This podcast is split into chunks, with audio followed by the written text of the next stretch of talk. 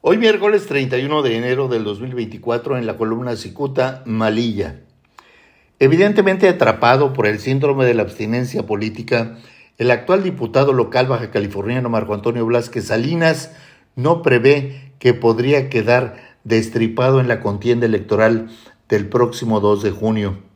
Blasquez competirá por la alcaldía de Tijuana.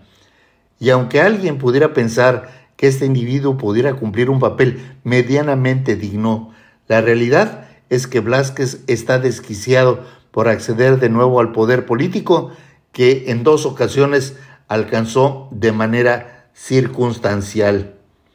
Habrá que recordar que en el pasado este comunicador salió beneficiado de errores presentados en el conteo de votos que en ese momento dejaban fuera al entonces candidato del PRI al Senado, Eligio Valencia Roque.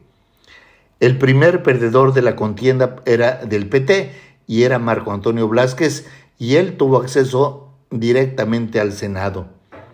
La soberbia se apoderó del circunstancial senador hasta el punto de desconocer a su promotor y propietario de la empresa televisiva en donde laboraba. Blasquez le regaló su desprecio a Jaime Bonilla Valdés, quien en ese momento alcanzaba la Diputación Federal, entonces también por el PT. Pasaron seis años en los que Blasquez regresó a Baja California intoxicado de poder para enemistarse de nuevo con su protector Bonilla. Este último pasó de diputado federal a delegado federal único en Baja California y después a la gubernatura. Blasquez debía entonces dejar de patear botes y colocarse una correa en el cuello para caminar en cuatro patas.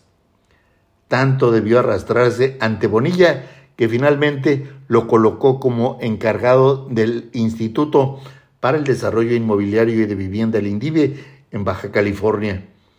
Aunque el nivel de su puesto era indigno para quien fuera senador de la República, Marco Blasquez tragó gordo y su soberbia debió disfrazarla de humildad. Muchas gracias, le saluda Jaime Flores.